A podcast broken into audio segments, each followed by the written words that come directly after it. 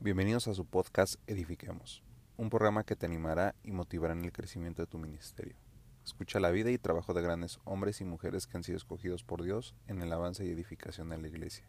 Te compartimos las ideas, métodos y recursos para edificar y profundizar tu ministerio en las manos de Dios.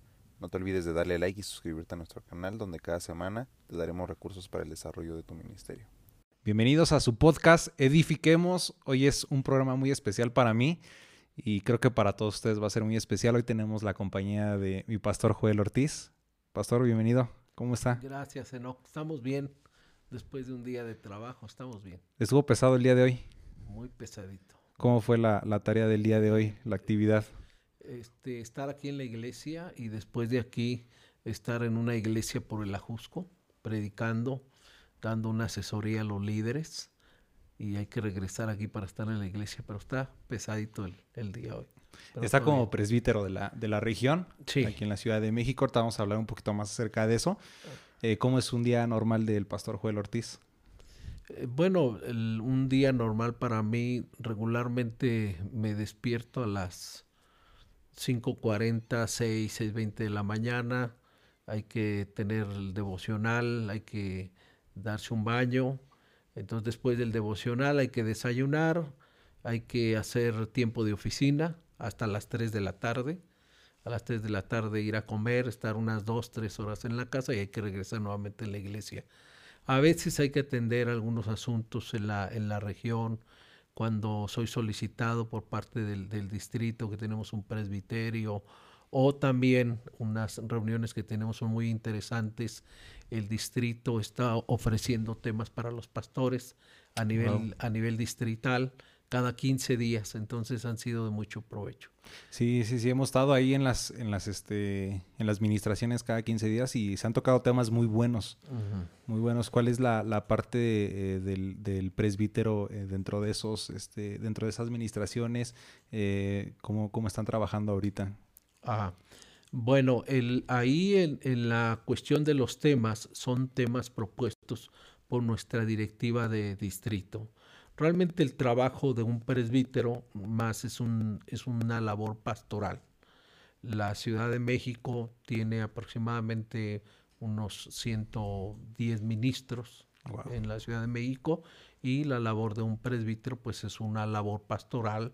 Hay que visitar las iglesias también, este, hay que programar para estar ahí con ellos, a veces predicando, en ocasiones solamente estar ahí con, con los pastores. Regularmente es estar predicando, regularmente. Entonces, esa es la función de, de un, de un pastor, de un presbítero. Presbítero. Ya son 16 años de presbítero. Yo creo que sí, yo creo que sí, ya tenemos, gracias a Dios, como ocho bienios, yo creo ya, Wow. como ininterrumpidos, como presbítero. ¿Cuáles, ¿Cuáles considera que han sido los, los años más difíciles de estos 16 años? Eh, creo que al inicio, al inicio yo considero que fue de los años más difíciles porque eh, una de mis retos como líder, como presbítero, era poder llegar porque tenemos algunos pastores de trayectoria aquí en la Ciudad de México y uno de mis retos en ese tiempo era poder llegar al hermano Guillermo Fuentes Mm, sí. un líder, un líder a nivel nacional. Entonces mi reto era poder llegar a él, poder este, acercarme a él y también Ramiro Ruiz. Ramiro. Ruiz ha sido uno de nuestros pastores con mucha trayectoria. ¿A los Había- cuántos años, perdón, a los cuántos años comenzó como presbítero? Uf, este, yo creo que tenía... Vamos a revelar la edad del, del pastor Joel. Tengo 52 menos si le restas 18, 18 años, como 35, yo creo, 35, co- por ahí, como a los 35 años. No, pues sí, sí era un reto Como- entonces. sí, este, sí. Ahí con pastores ya de trayectoria, como dice, con hermano Guillermo Fuentes, que fue, fue pastor este, cuando me congregaba en la iglesia Manuel. Es un reto entonces. Sí, sobre todo, eh, este, creo que eran los retos poder acercarse a él por el, su ministerio, siempre con un respeto hacia él, porque había sido superintendente nacional por más de 20 años, 20 años, aparte había sido superintendente de distrito, entonces un líder, un líder nato muy querido por todos nosotros. Entonces creo que eso era, eso fue uno de los retos, sí lo logramos. Yo creo que tuve muy buena relación con el hermano Fuentes, pero también este, creo que aprendí mucho de las observaciones que me hacían. Y para serte honesto, a lo mejor eran observaciones que en el momento a mí me, me hacían sentir incómodo. Incómodo, pero que tenía razón. O sea, al, al, final ya ahorita lo veo después de años, él, él, tenía razón por la trayectoria que había tenido él por el liderazgo. Entonces, este sí fue uno de los retos. En el caso del hermano Ramiro Ruiz, creo que fue eh, más sencillo. Pensé que iba a ser más, más complicado. No, no, no, muy sencillo. El, el, aunque había sido superintendente él de distrito, pero siempre, siempre yo vi el, el, el, apoyo, el respaldo de parte de él como pastor y hasta la fecha todavía tengo comunicación con él y este siempre me refiero a él como Pastor Ramiro. Algunos compañeros en el ministerio, ¿cómo estás, hermano? Pero él como que siempre ha sido el, el, el, pastor, Pastor Ramiro. Creo que eso es muy importante dentro del ministerio como, como este, servidores en la iglesia, eh, poder tener ese respeto, ¿verdad?, hacia, hacia nuestros líderes. Eh, creo que es, es la, la, base fundamental para el que empieza en el área ministerial y nosotros como asambleas de Dios cuando vamos eh, trabajando con gente pues con muchísima experiencia, yo creo que es importante, ¿no? Siempre eh, mantener la, la, humildad y bueno, es una de las cualidades este, que yo admiro mucho de usted, eh, la parte de la humildad. Este, ¿Quiénes fueron los que lo, lo, lo impulsaron eh, en ese tiempo? O sea, que lo estuvieron apoyando para, para este, poder trabajar como, como presbítero. ¿Quiénes fueron es, esas personas? Yo tuve, gracias a Dios, tuve tuve personas cercanas que me bendijeron mucho su, su, su, amistad. Uno de ellos fue el hermano Benito Cortés. Benito Cortés, él fue superintendente también. Y, este, y hubo este, muchas cosas que me, que me bendijeron, su liderazgo. El, el pastor Ramiro, como te decía, él, en una ocasión yo tenía una situación dentro de la iglesia y recuerdo todavía hasta el día de hoy el, el, consejo que él me daba. Y él me decía, no tomes una decisión solo, este, tienes que consultarlo con tus líderes. Y desde ahí eso se me quedó, el poder consultar con, con mis líderes. Entonces son cosas que te quedan, te quedan grabadas. Hubo otro hermano que a mí fue de mucha bendición, él ya está en la presencia del Señor. Creo que fue un mentor para mí, el hermano Jaime Spusifor él fue de mucha bendición para mí. Creo que él, él fue realmente un mentor para mí. Me, este, me llamaba continuamente, me enviaba mensajes, oraba por mí. Entonces, no, no, no fue un, un excelente mentor para mí, eh, extranjero él. Pero hablando de, de mexicanos también, han dejado huella. Este, y algo también creo que me ha ayudado a mí es poder aprender de, de los compañeros que tienen más años mm. que yo, que han estado en el liderazgo. Te puedo mencionar, por ejemplo, el, hermano Miquel Bustos, que por muchos años fue secretario de, de, distrito, una persona también que ha dejado huella. El hermano Humberto Corral también, un conocedor de la Constitución y que he estado aprendiendo yo, el hermano Joel Martínez también. Entonces, han sido personas que han impactado mi vida, han dejado, están dejando huella, huella en mí, este, los observo y checo algunas cosas que me pueden servir para mí. Entonces, creo que hablar de mi trabajo o de mi ministerio, este, creo que estas personas que he mencionado han sido eh, en gran parte de bendición para, para mi vida. Yo creo que muchos, muchos deben de, de conocer eh, en el trabajo eh, ya como desde una parte seccional, eh, presbítero, muy bien la constitución, ¿no? Ahorita porque mencionaba el, el hermano Humberto que sabe perfectamente, o, o sea, tiene mucho conocimiento acerca de la constitución. Eh, cada cuando usted trata de volver a, a, a, leer la constitución, porque pues es algo que, que, utiliza prácticamente todos los días, ¿no? Sí, yo trato de, de leerla, de subrayarla, porque hay, hay hay algunas cuestiones, este, sobre todo refiriéndose a los, a los ministros en cuestión de los ascensos ministeriales, los requisitos y todo eso, las cuestiones de disciplina ministerial y tengo que aprenderme muchas cosas porque las enseño, porque tengo que dar orientación. Entonces debo de, conocerla. Entonces yo creo que eh, en el año la estoy volviendo a leer así para no caer en la exageración, unas tres veces al año yo creo. Tengo, que, tengo que leer la constitución nuevamente y detenerme ahí en algunas, en algunas cuestiones, sobre todo en un proceso, en un proceso de disciplina, ya sea disciplina ministerial o disciplina dentro de la iglesia, entonces tengo que detenerme ahí para, para este poder este, emplear bien los conceptos. Y son, son, decisiones difíciles, ¿no? Para cada caso que se llega a manejar en, en el presbiterio, inclusive eh, con los pastores en las iglesias, tiene que conocer uno muy bien la constitución para poder eh, atender los casos. Claro, claro, sí, sí, sí, sí, tiene que, tiene que conocer uno muy bien la, la constitución. Perfecto. Este, nació en Guadalajara. Nací, nací en, en, Guadalajara y eso nací en Guadalajara porque mi papá era estudiante en un instituto bíblico, mi mamá era la cocinera de los estudiantes y mi mamá se embarazó allá. E, entonces, este, el que estaba a cargo era un misionero de Estados Unidos, el hermano Miguel Heinz. Él era el, director en una propiedad muy grande que tenemos en las asambleas de Dios que todos conocen que es Pinitos. Ahí estaba, ahí estaba el Instituto Bíblico.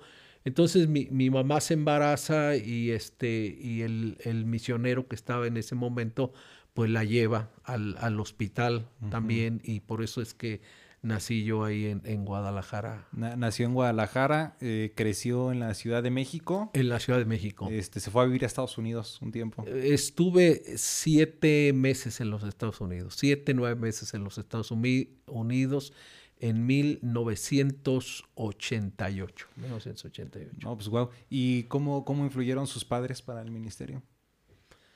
Eh, creo que este no, no tanto, no tocábamos el tema con mis papás. Mi papá decirme yo quiero que tú seas pastor. No, no creo que mi papá estaba muy enfocado en lo que era su trabajo, porque mi papá trabajaba para el gobierno, pero también estaba atendiendo la iglesia. Pero no, nunca, no recuerdo que me ha dicho, tú tienes que ser, tú tienes que ser pastor no, yo recuerdo que yo le dije, yo me acerqué con él y le dije, oye, sabes que ah, quisiera entrar a un instituto bíblico. Y ya le mencioné a un instituto bíblico y él me apoyó desde el principio. Pero no fue algo así que estuviera él inculcando en mí de decir, tú vas a ser pastor. No. Sí, sí, sí. Eh, ¿Cómo influye esa parte ahora de, de, su lado? Eh, ¿Cómo influye con sus hijos? Bueno, eh, vemos que, que este tenemos esa, estamos comprometidos con Dios a, estar impulsando a nuestros hijos hacia el ministerio, pero también eh, dejarlos, ¿no? Que ellos también reciban ese llamado, porque al fin y al cabo el llamado lo hace Dios, ¿no? No, no es este algo que usted a veces este, me queda muy grabado y que, y que nos dice, no es este, no es herencia, a veces no, no, no se hereda el, el, el, ministerio, pero sí, sí, sí podemos este empujar a nuestros hijos a, a que ellos se vayan desarrollando ministerialmente. En el caso de usted, ¿cómo ha este, cómo ha hecho el trabajo en su familia para, para este, impulsar a, sus hijos? Mm. Yo considero que somos facilitadores como padres. Somos facilitadores en cierto punto, también influenciamos, no determinamos, pero sí influenciamos. Te pongo un ejemplo. Eh, cuando nosotros estuvimos en una obra en Zamora, nuestra sorpresa fue que cuando nuestra hija creció, la mayor, ella quiere ir ahí. Entonces yo tenía, yo tenía que estar convencido o poder ayudarle a ella de que realmente era Dios. Y un día recuerdo que estábamos ahí en Morelia y en esa ocasión solamente me llevé a mis dos hijas. Eh, llevé a mis dos hijas, tomamos la autopista y nos fuimos a Zamora. ¿Y cuál fue mi sorpresa? Que cuando este, veníamos de regreso, mi hija me dice, este, Dios me llamó y, me dice que me va a volver a regresar aquí. O sea, Dios me habló y me dice que me va a regresar aquí. Entonces, eh, eh, por eso te digo que de alguna forma eh, nosotros podemos facilitar. ¿Qué fue lo que le ayudó a ella? El llegar ahí a la ciudad, porque solamente fue lo que hicimos, solamente estuvimos unas horas. Llegamos, recuerdo que, que comimos en un McDonald's, fueron a la escuela donde iban, estuvimos caminando ahí y eso ayudó para cuando regresaran, Dios hablara a su corazón y le dijera, te voy a regresar aquí. Y, fue así. Dios la, lo regresó ahí. Monse, me, mi esposa, su hija, me, platica sobre los anécdotas que tienen allá eh, evangelizando en Plaza Las Palomas. Mm. Plaza Las Palomas.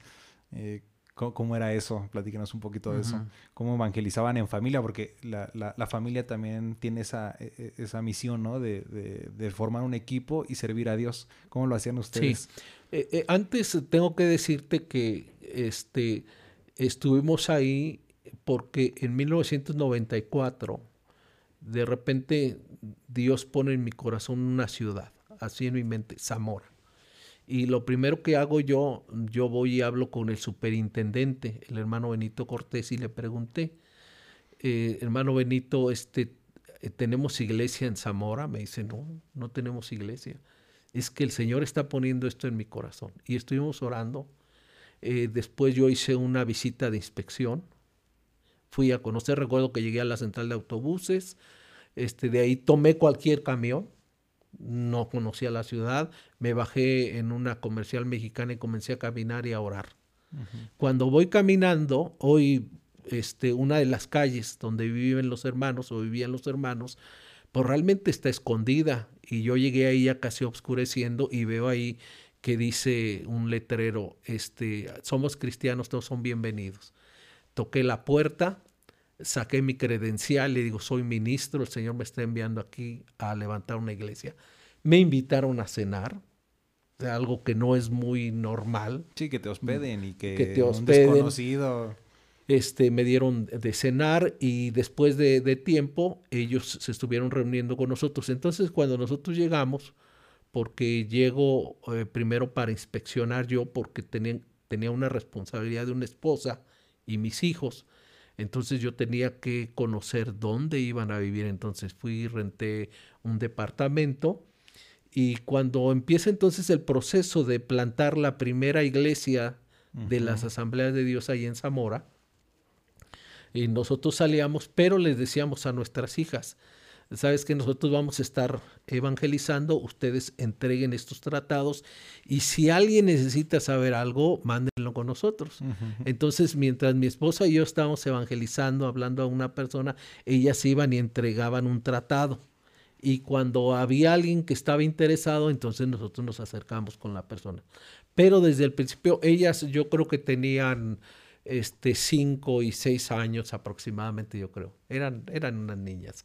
Y eso era lo, que hacían. Entonces estaban, estaban involucradas ahí en, en, este, en entregar unos tratados.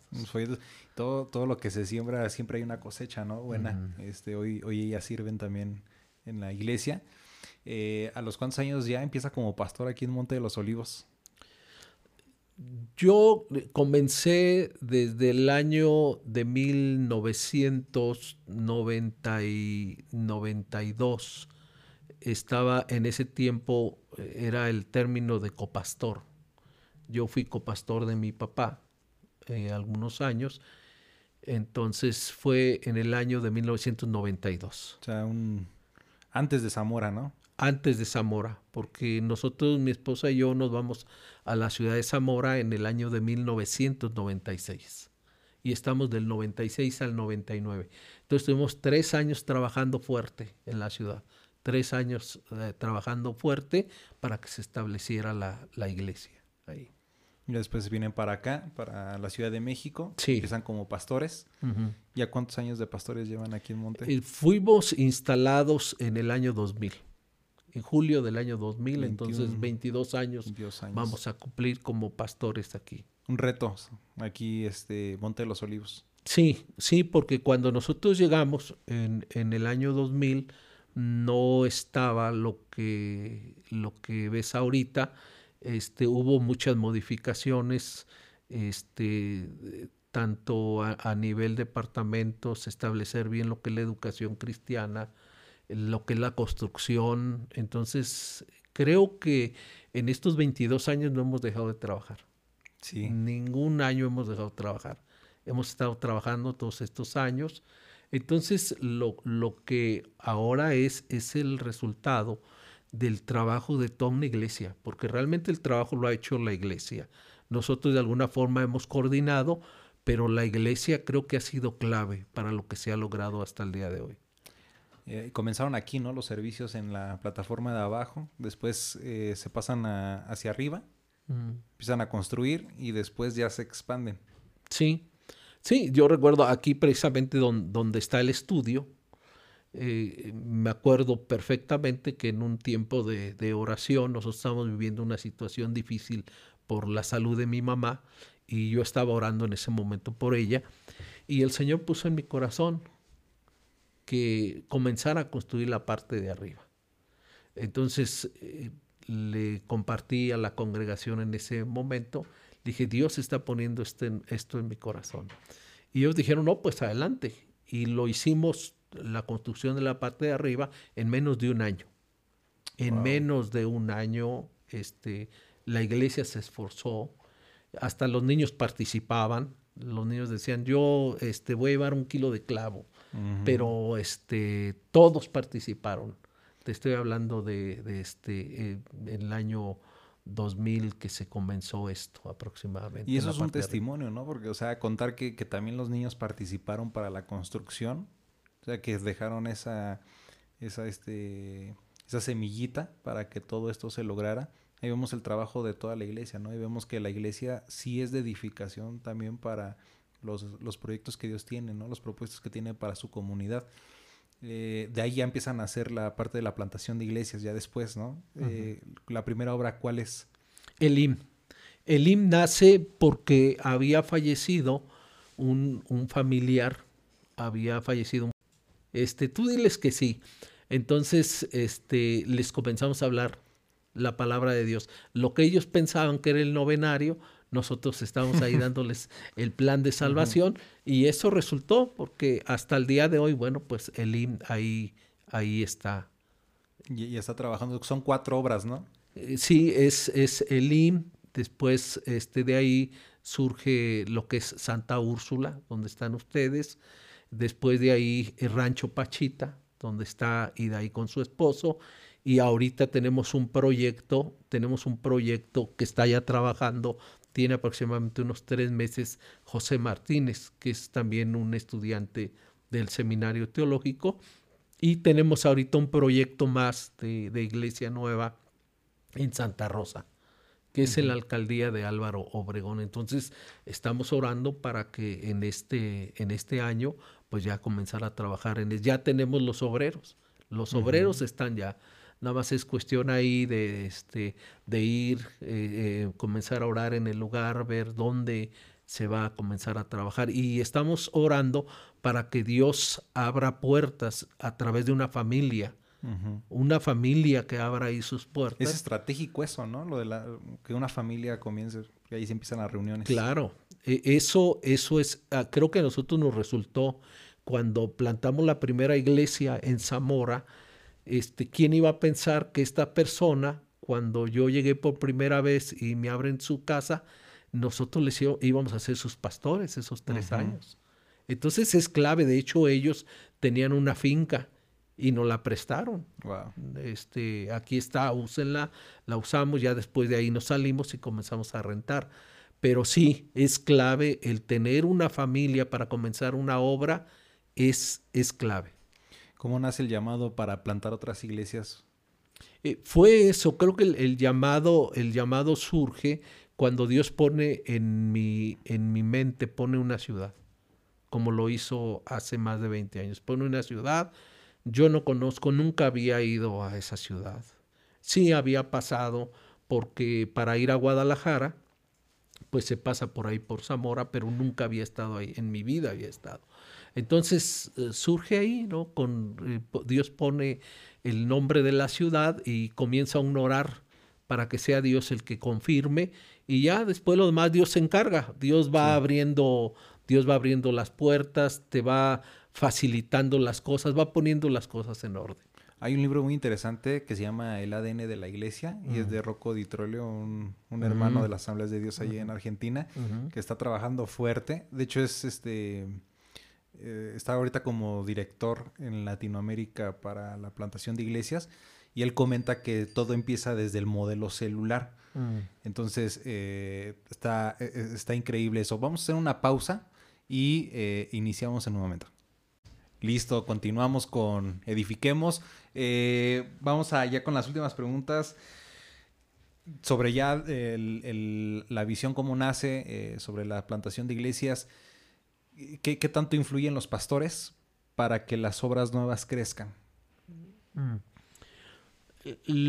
Lo primero, yo creo ¿no? que la, la plantación de iglesias debe de ser algo natural yo lo veo así, que debe ser algo natural para las iglesias. Y, te pongo un ejemplo, cuando este, la esposa se casa, quiere tener hijos. Entonces creo que es algo natural, debe ser algo natural que la iglesia, la iglesia se reproduzca, se reproduzca. Eh, es una necesidad, es una necesidad. Entonces, creo que este, ahorita estamos estancados. En el, en el Distrito Sur hubo una reestructuración en el año de 1995. Antes de 1995, el Distrito Sur abarcaba también los estados de Michoacán y Guanajuato, en toda la parte de lo que es del Bajío. Cuando nosotros vamos al archivo del Distrito Sur de esos años, nos vamos a dar cuenta que el crecimiento en las iglesias realmente ha sido muy poco. Hemos crecido muy poco. Considero que ahorita, los últimos años, eh, ha estado creciendo el Distrito Sur. El Distrito Sur ahorita está haciendo mucho énfasis en la plantación de iglesias a través de un ministerio que se llama CEPI. Entonces, este, se, están, se están plantando iglesias ahorita los pastores están, están haciendo conciencia de la necesidad. De hecho, estuve hace unos días en uno de los institutos en el Valle Mazagua y escuchaba al director de ese plan de que los estudiantes, este, eh, sus prácticas van a ser el plantar una iglesia.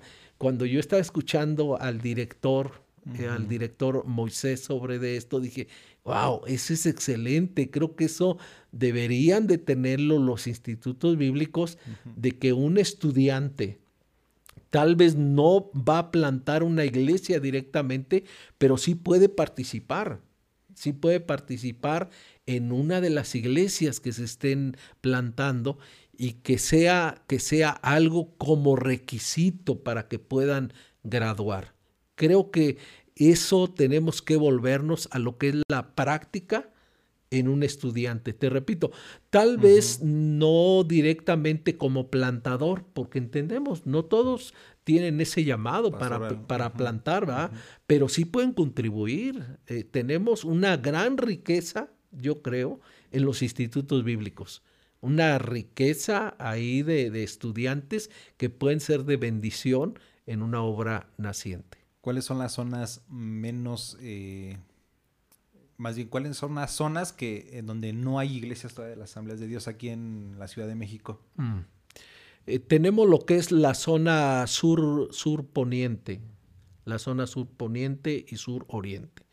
Creo que es la zona más necesitada y creo que nuestro reto, si tú vienes eh, manejando de lo que es los límites de la Ciudad de México y el Estado de México, lo que es ahí, lo que conocíamos antes como el toreo de cuatro caminos, donde está la defensa, toda esa parte de ahí hacia, hacia el poniente y hacia el oriente, realmente no tenemos iglesias ahí, pero es un reto porque tenemos la población con un nivel económico muy alto.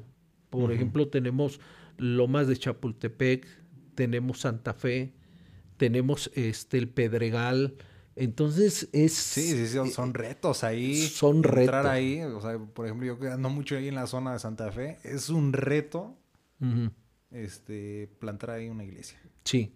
E, entonces, toda esta, toda esta zona es, es nuestra meta, el poder establecer obras en esos, en esos lugares. ¿Cuántos, ¿Cuál es la, la, visión este ahorita que tienen para, para plantar iglesias este año? Un aproximado. Eh, cuando realizamos el, el, el, plan de trabajo bienal que se convirtió en tres años, era el que cada, por cada sección se estableciera una, una iglesia. Este, creo que no hemos alcanzado las metas hasta el día de hoy. Están todavía en proyectos. La pandemia también ha sido algo que nos ha... Nos ha afectado, nos ha afectado. Sí se está trabajando, pero como dices bien, eh, a través de la pandemia, el trabajo, el trabajo menguó en eso, hablando del tema del establecimiento de, iglesias, aunque se sigue haciendo. Sí, sí, creo que sí, hay mucha necesidad. El, podcast pasado con, el hermano misionado David Gotzwa nos platicaba, ¿no? Que hay mucha necesidad, hay mucha necesidad y aún no hemos alcanzado los objetivos. Eh, creo que es, este, no, solamente es un reto para nosotros en la Ciudad de México, yo creo que es en todo el mundo. Es un reto que tenemos como iglesia de poder eh, alcanzar a toda nuestra comunidad. Eh, entre otras cosas, dentro del ministerio, ¿cuáles han sido las, las mayores crisis que ha tenido? Mm. La, la, vida pastoral creo que está eh, llena de eso, de, de, situaciones difíciles, personales, familiares y, por qué no decirlo, a veces crisis ministeriales, crisis de liderazgo a veces. Pero creo que la mayor crisis que hemos vivido es eh, también eh, cuando fuimos contagiados de COVID. Creo que esa fue la, mayor crisis porque pensamos que el, tiempo eh, sobre la tierra ya había concluido y que el Señor nos iba a llamar a su presencia. Creo que esa era, esa era, la, esa era la, la crisis más, la crisis más fuerte que hemos vivido. Después de eso viene un, nuevo, una nueva visión de parte de, de, los pastores. Eh, nosotros lo, vivimos muy de cerca también por, por la, cuestión familiar. Eh, que, habló Dios a su vida durante ese tiempo. Mm. algo que Dios ha venido confirmando en, una forma... Eh, te voy a contar algo que, que viví en ese tiempo y fue una lección que Dios me dio. Porque regularmente cuando, este, eh, cuando tú vives una situación, hablo de mi testimonio, cuando vives una situación, pues tú estás muy agradecido con Dios y quieres, quieres eh, seguir sirviéndole. Y yo recuerdo que después de haber salido del, del, del contagio y que la había librado, le dije al Señor, Señor, pues yo quiero que me digas qué es lo que tengo que hacer.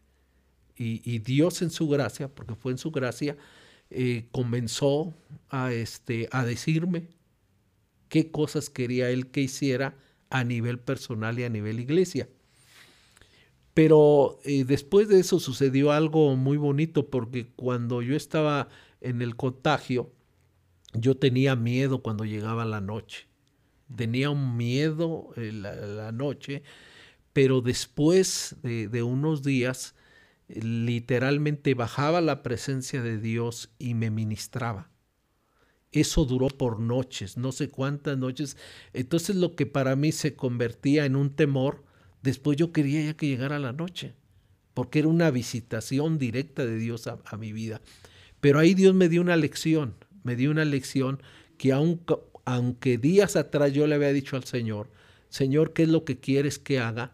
Me di cuenta que para Dios lo más importante no era lo que yo pueda hacer en su obra, sino lo más importante para Dios era que yo tuviera comunión con Él. Eso, era lo, eso era lo más importante, fue una lección que Dios me dio. Lo más importante no es lo que tú puedas hacer por mí. Lo más importante no es lo que tú hagas en mi obra. Lo más importante para mí es que tú estés conmigo. Esto es lo más importante. Y creo que fue una de las lecciones que, me, dejó, me dejó Dios de ese tiempo.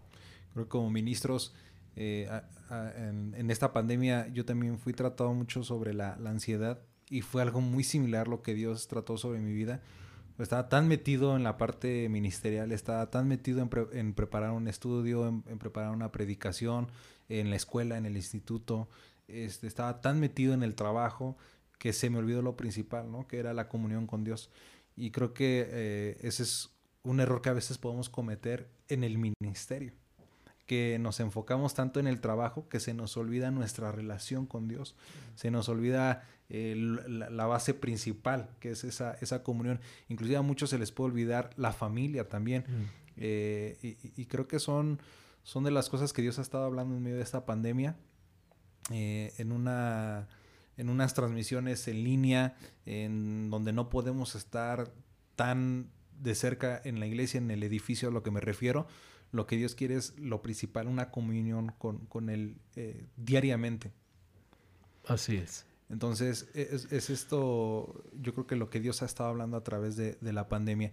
Y bueno, eh, ya casi para, para concluir, eh, ¿Qué le, le diría a los, a, los, a los nuevos estudiantes que están preparando para el ministerio? Eh, muy buena pregunta. Fíjate que cuando yo estoy frente a un estudiante, me siento emocionado. Emocionado porque es, es, un, es un líder en potencia. Realmente no sabemos lo que lo que van a hacer en un futuro, pero lo que sí estamos seguros es que Dios tiene planes para ellos. o sea, que están ahí en un instituto bíblico, no están por casualidad, sino están con un propósito. Y aunque vivan crisis familiares, crisis económicas, pero Dios está con ellos, Dios está con ellos. Y bueno, lo que les diría también es que cuando tú terminas el instituto bíblico no estás terminando ahí, no está terminando la tarea, Es, es, un comienzo. El instituto bíblico, este, cualquiera de nuestros institutos bíblicos en México nos, nos dan herramientas. Dios usa a los profesores para ayudarnos, son parte de nuestra formación, pero el trabajo viene después, porque todo lo que has aprendido ahí hay que aplicarlo ahora en el, en el ministerio. Eh, cualquiera que sea el ministerio que el Señor te ha dado. Entonces, yo les diría a los, a los nuevos ministros, porque muchos de los estudiantes van a solicitar una credencial para ministro, pues que adelante, ¿no? adelante que este, no dejen de perder la, la visión que Dios tiene para ellos y que no dejen de soñar no dejen de soñar porque a veces son sueños que tienen ellos y que son sueños que a lo mejor pueden decir son muy altos, pero son sueños que Dios ha puesto en el corazón ahí y que se van a ir dando a través, a través del tiempo. Wow, es, ver, ver la realidad ya de la promesa de Dios hacia, hacia nosotros. Eh, cuando un ministro anda desanimado, que ve que, su, que, no crece en el, en, el, en el área donde Dios lo ha llamado, que está teniendo luchas, ¿qué le diría? Que no se midan con otros. No se mida. El éxito en el ministerio no es, no es cuánta gente estás pastoreando. En, el éxito desde la perspectiva de Dios no es eso. El, el éxito en el ministerio es estar en el lugar donde debes estar y haciendo lo que Dios quiere que hagas. Ese es el éxito. Eso, eso es el verdadero éxito. Entonces, yo les diría que no te midas con otras personas. Mejor evalúate desde la perspectiva de Dios. Dios, ¿estoy bien? ¿Voy por buen camino o, no estoy haciendo lo que tú quieres que haga? Creo que eso es lo, lo mejor, lo que les puede ayudar. No, bueno, pues eh, fue, fue una, muy buena entrevista. Me, da mucho gusto eh, tenerlo por acá. Eh, quiero decirles que este podcast lo platiqué con mi pastor. Estuvimos ahí conversando. Me acuerdo que este, nos fuimos a comer unas hamburguesas ahí a, este, ahí a Santa Fe y estuvimos platicando sobre esto. Muchas gracias por impulsar a los nuevos ministerios. y esperamos que esto sea de edificación para cada una de sus vidas. Muchas gracias, Pastor. Con todo gusto, Enoch. Un, placer. Quedó muy padre este podcast. gracias, Enoch. Y gracias por ser obediente también a Dios, ¿no? De, Dios puso en tu corazón esto de poder entrevistar a algunos ministros que sin duda este, el testimonio de ellos va a ser de mucha bendición. Gracias a ti, Enoch. Muchas gracias. Que Dios les bendiga. Esto es todo. Nos vemos el próximo episodio de podcast Edifiquemos. Dios les bendiga.